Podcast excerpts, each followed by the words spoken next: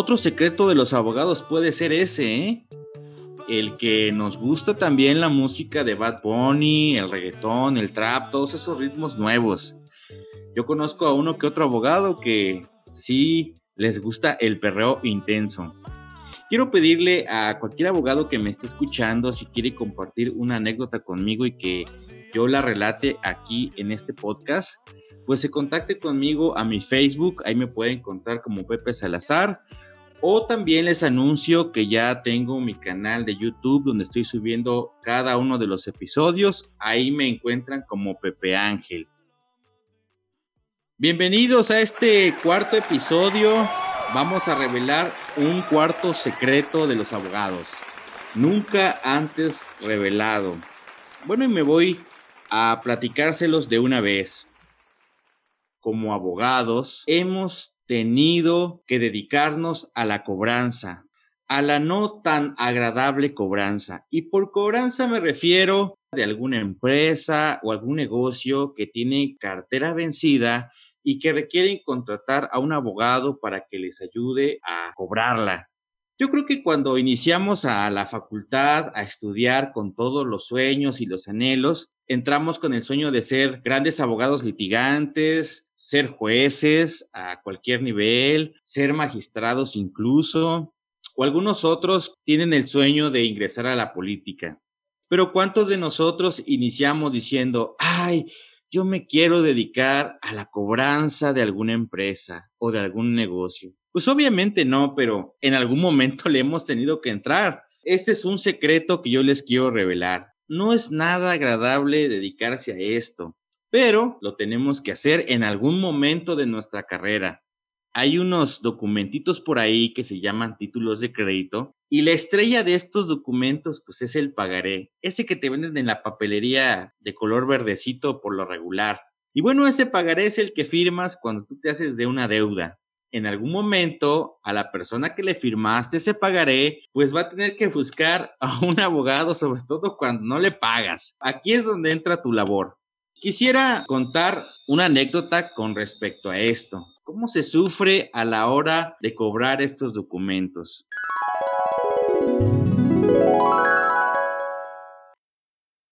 Cuando yo eh, estaba iniciando, nuevamente regresamos a mis inicios, pues se me ocurrió visitar un negocio de un conocido de nacionalidad española, pues que tenía un negocito por ahí. Este negocito era una mueblería.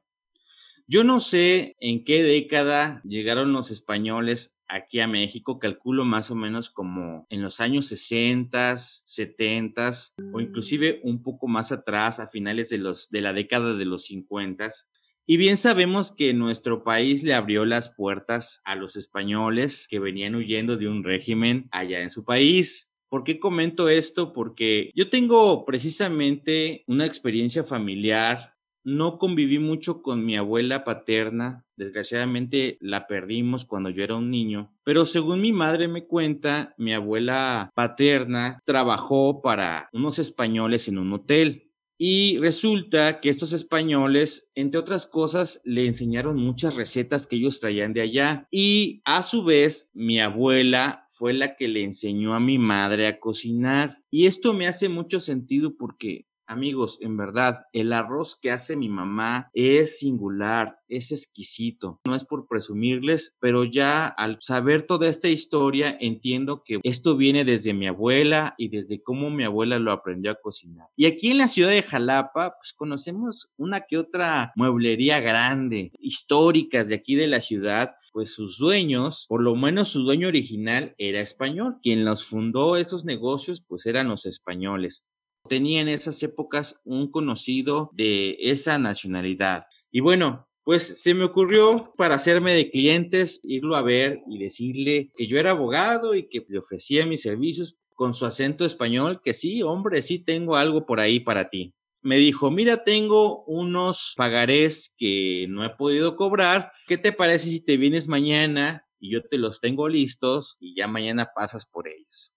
Yo me fui muy contento de que ya tenía algo de trabajo ahí. Quiero comentarles, los españoles son muy abusados para los negocios, la verdad, y yo estaba muy verde en esas épocas. Ya llegué ahí a su negocio y cuál va siendo mi sorpresa que me va sacando no uno ni dos documentos para cobrar. No, dos cajas llenas de documentos verdes de estos pagarés. Me las entregó en mi mano y me dijo, bueno, pues aquí está lo que te tenía yo listo, dedícate a cobrarlos y ahí me vas diciendo cómo vas.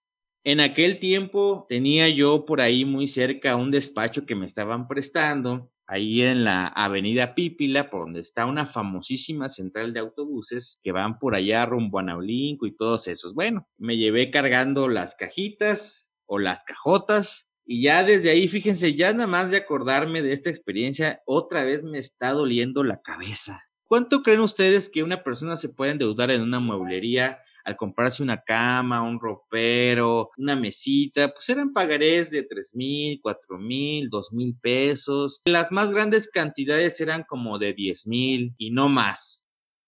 Fui descubriendo al ir revisando los documentos que ya muchos ya estaban vencidos. Bueno, ustedes deben de saber que cuando firmas un documento, pues tiene una fecha de vencimiento y etcétera, etcétera. Bueno, algunos, no todos, ya eran muy antiguos ya eran como de 10 años, 15 años algunos de antigüedad.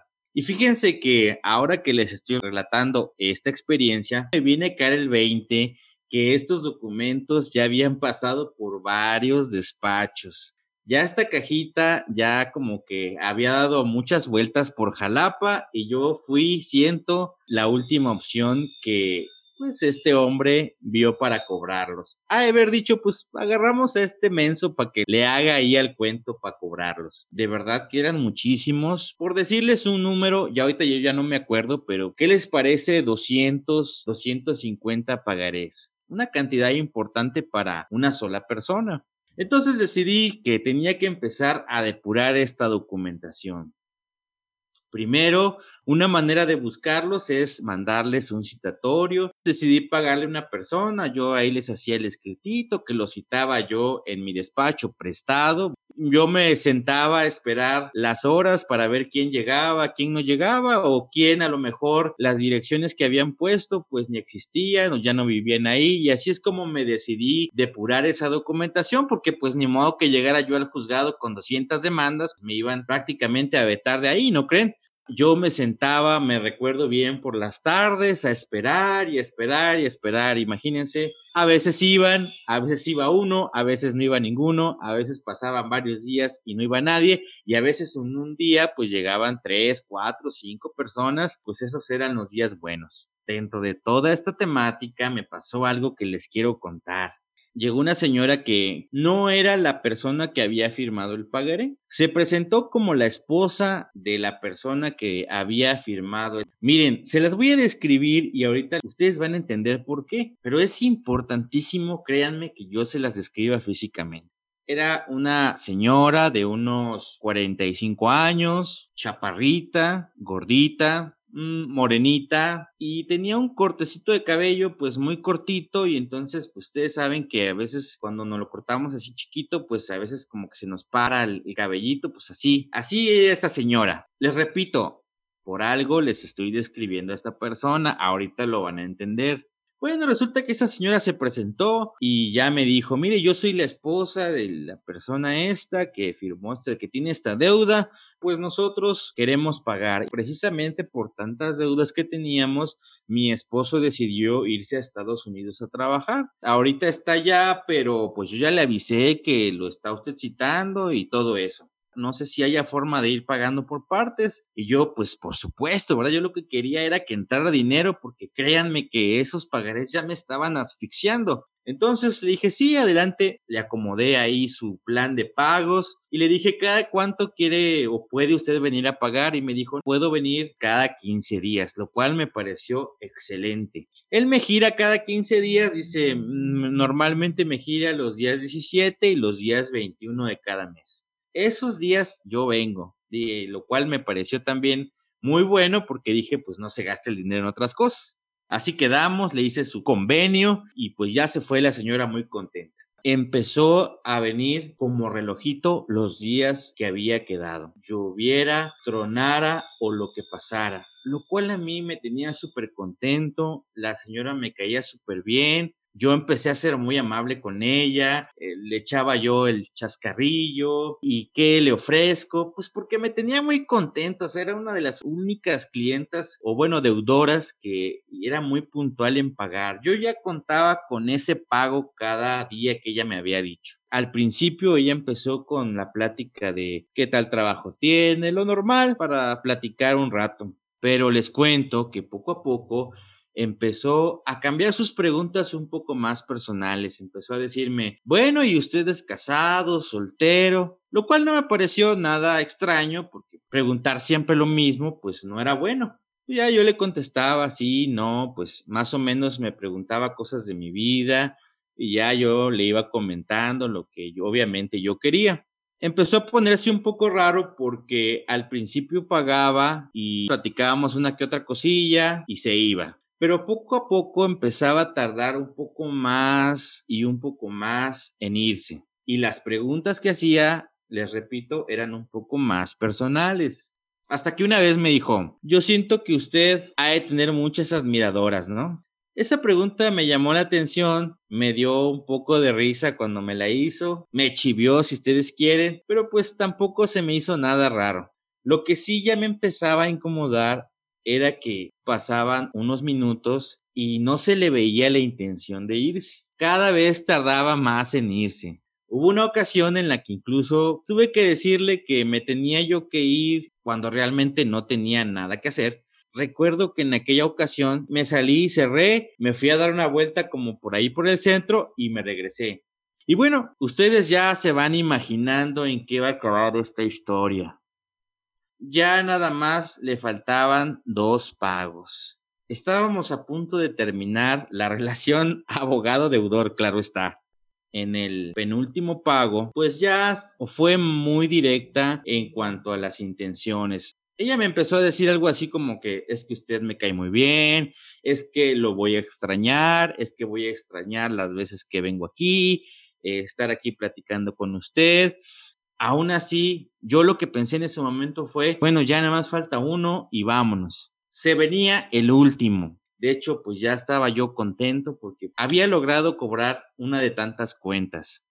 Ella más o menos siempre iba como a las 3, 4 de la tarde, 5 de la tarde. Ella iba por la tarde. El día que le tocaba dejar su último abono, me habla temprano y me dice, oiga licenciado, quiero decirle yo en el momento pensé, ching, no va a venir, ¿no? Lo que me dijo fue, fíjese que mm, esta vez se me va a hacer un poco más tarde, tengo que hacer unas cosas, etcétera, etcétera. No voy a poder ir tan temprano y no sé si haya la posibilidad de que usted me reciba un poco más tarde, ya casi en la noche. Al momento, pues dije, es mejor que venga más tarde a que lo dejemos para otro día, porque ya es el último. Mientras más rápido salgamos, mejor. Y yo le dije, sí, no hay ningún problema. ¿A qué hora piensa usted venir? Y ella me dijo, pues es que ya voy a salir algo tarde. Pues no sé si pueda yo ir a su despacho como a las nueve de la noche. Jamás sospeché lo que me iba a pasar. Entonces yo le dije, sí, aquí nos vemos a las nueve, nada más le pido un favor, pues que no sea más tarde, porque pues ya ve cómo están las cosas, etcétera, etcétera. Una cosa así le dije. Y ella me dijo, no, a las nueve de la noche ahí estoy. Me fui a mi casa y sí, efectivamente, a las nueve de la noche, un poquito, unos minutos antes, regresé a la oficina. De hecho, el edificio donde estaba el despacho tenía muchas oficinitas de contadores, de dentistas, etcétera, etcétera pero pues ya a esa hora, pues ya era yo uno de los únicos que tenía abierta la oficina. Prendí la computadora, puse a escucharme un poco de música. Se supone que el asunto era rápido. Llegaba la señora, me pagaba, le daba yo como una carta a finiquito y vámonos para la casa. Pasaron unos minutos cuando escucho que tocan. ¿Cuál fue siendo mi sorpresa? Desde aquí las cosas se pusieron color de hormiga. Ahora venía súper arreglada, vestido, mini vestido, zapatillas, maquillada, otra mujer pues.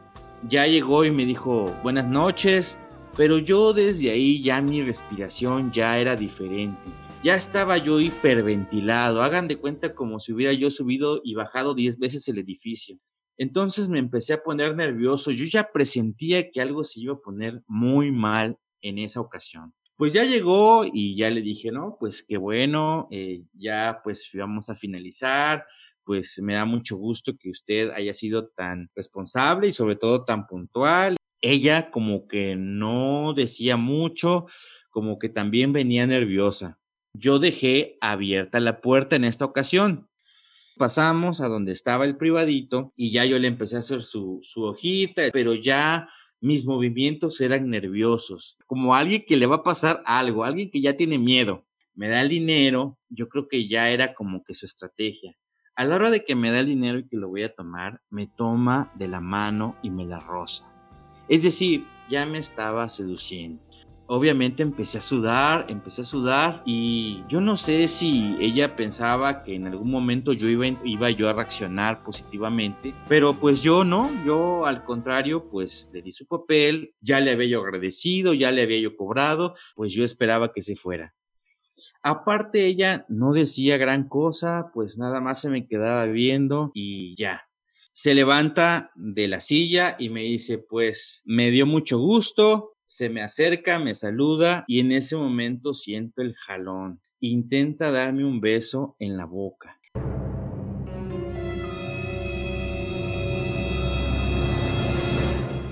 Entonces yo le digo, ay, ¿qué pasó aquí? Y ya ella me dice, no, pues nada, no te chivies, no te asustes. le digo, no, no, no, yo me empecé a reír, pero de verdad, de nervios, empecé como que, jajaja, jejeje, pero pues muy nervioso. Entonces ella agarró, se dirigió hacia la puerta y la cerró. Efectivamente, están escuchándolo bien, la cerró. Se mete al privado y cierra el privado. En ese momento yo lo que pensaba es, esta mujer viene totalmente decidida. No quería como romper su corazón así, eh, enojarme o decirle, oiga, ¿qué le pasa? O no, no quería ser grosero. Todos los abogados debemos de tener la capacidad de salir de cualquier situación problemática de la mejor manera. Si tu abogado no sabe sacarte de las situaciones más problemáticas, más estresantes, pues mejor cambia de abogado. En el momento todavía no se me ocurría nada, pero se me acerca, da la vuelta al escritorio donde yo estaba. Yo estaba sentado en una sillita de esas de rueditas abajo pues ya nada más como que me di la vuelta a ver qué ella, ella qué hacía. Con su fuerza me volteó la silla y se me abalanza. Les repito, no quería así como que utilizar la fuerza porque aparte de todo, inmediatamente en cuanto empecé como medio a forcejear. Respetable público, lucharán a dos de tres caídas sin límite de tiempo si ahorita me dijeran que esa señora era como luchadora o algo así, de verdad que sí se los creo, porque no la sentí tan fácil de empujar, o sea, realmente tenía fuerza. Y bueno, empezó que, que quererme besar, que quererme esto, que y entonces empezamos como en una estira y afloja. Yo le decía, espérate. Hasta el momento no se me ocurría algo que hacer. Y bueno, pues al momento una cosa que se me ocurrió fue decirle, espérate, espérate, o sea, cálmate, le dije, no voy a venir alguien. Y ya como que ese rato lo ocupé como para oxigenar mi cerebro, calmarme y decirme, piensa en algo, tú puedes, vamos, lo puedes solucionar. Entonces regresé y me mostré como que más dispuesto a la situación que ella quería. Pero antes le dije esto, a ver, explícame esto qué va a ser o cuál es tu plan o cuál es tu idea. Y ella me dijo, pues es que tú me gustas mucho, me encanta cuando platicamos, siento que ya no te voy a ver, me dijo, lo que yo quiero pues nada más es una aventura. Mm, tú sabes que mi esposo lleva mucho tiempo en Estados Unidos, él se quiere regresar, pero pues no quiero pasar la oportunidad de estar contigo. Yo sé que no puede ser más que esto, pero quiero darme ese lujo, por decirlo así, ¿no? Imagínense, quería darse el lujo. Obvio, quiero aclarar que con esta plática yo no estaba intentando más que ganar tiempo hasta que se me ocurriera algo, hasta que yo pudiera encontrar una solución. No es que estuviera considerando en la posibilidad de tener algo con ella. Pero bueno, mm, le digo, ¿cuál es tu idea? O sea, que aquí lo hagamos en esta incomodidad, o sea, dice, sí, es que ya no hay mucho tiempo y pues tú en algún momento te puedes rajar y si no es ahorita, pues no es nunca. Entonces se me vino la idea en ese momento Y fue cuando le dije, bueno, mira, estás equivocada, a mí no me desagrada la idea, es solamente que pues me agarraste en curva, yo no pensé que pues tú te fijaras en mí, como no me avisaste, no me dijiste cuáles eran tus intenciones, pues yo cometí el error de que traje a mi esposa, me está esperando allá abajo en el coche, pero si me tardo mucho, ¿qué tal si ella se aburre abajo o le da miedo, sube? imagínate, o sea, el problema en el que te meto a ti y ella como que empezó a entender ya la situación. Y entonces le propuse lo siguiente, mira, ¿qué te parece si salimos de aquí? Yo voy a dejar a mi esposa, me hago como que guaje un rato y de ahí pues me salgo. Y ya entonces yo te recojo en otro lugar y pues nos vamos a, lo que tú quieres, ¿no? Y me dijo, pero por favor, prométeme que sí, promete que sí lo vas a hacer. Le dije, sí, sí, sí, yo te prometo que sí.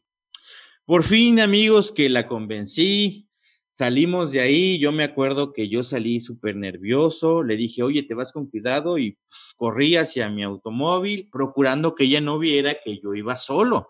Pues llegué a mi casa, no le conté a nadie de esto, apagué mi celular y ya, pues sano y salvo. Al otro día lo prendí y ¿qué creen? Efectivamente, 20 llamadas perdidas, mensajes, en ese tiempo pues no eran WhatsApp, eran mensajes de texto y pues ella diciéndome, oye, no vas a venir, ya se imaginarán lo que decía esos mensajes. ¿En qué resultó todo? Bueno, pues en varias semanas sin yo ir a ese despacho, no iba y si iba, pues no habría y a veces pues no prendía yo la luz para que nadie se fijara que estuviera ahí. De verdad tenía yo miedo que ella pues me buscara y me fuera a reclamar.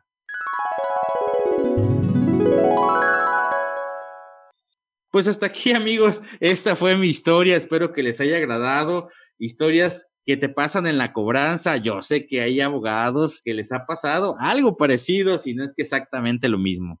Me despido de ustedes, ya saben, soy su amigo Pepe Salazar. Nos vemos en el siguiente episodio. Hasta luego. Que tal vez lo nuestro era solo para divertirse, pero gente tonto suele confundirse y es triste que del fin nos he vuelto a sonreír.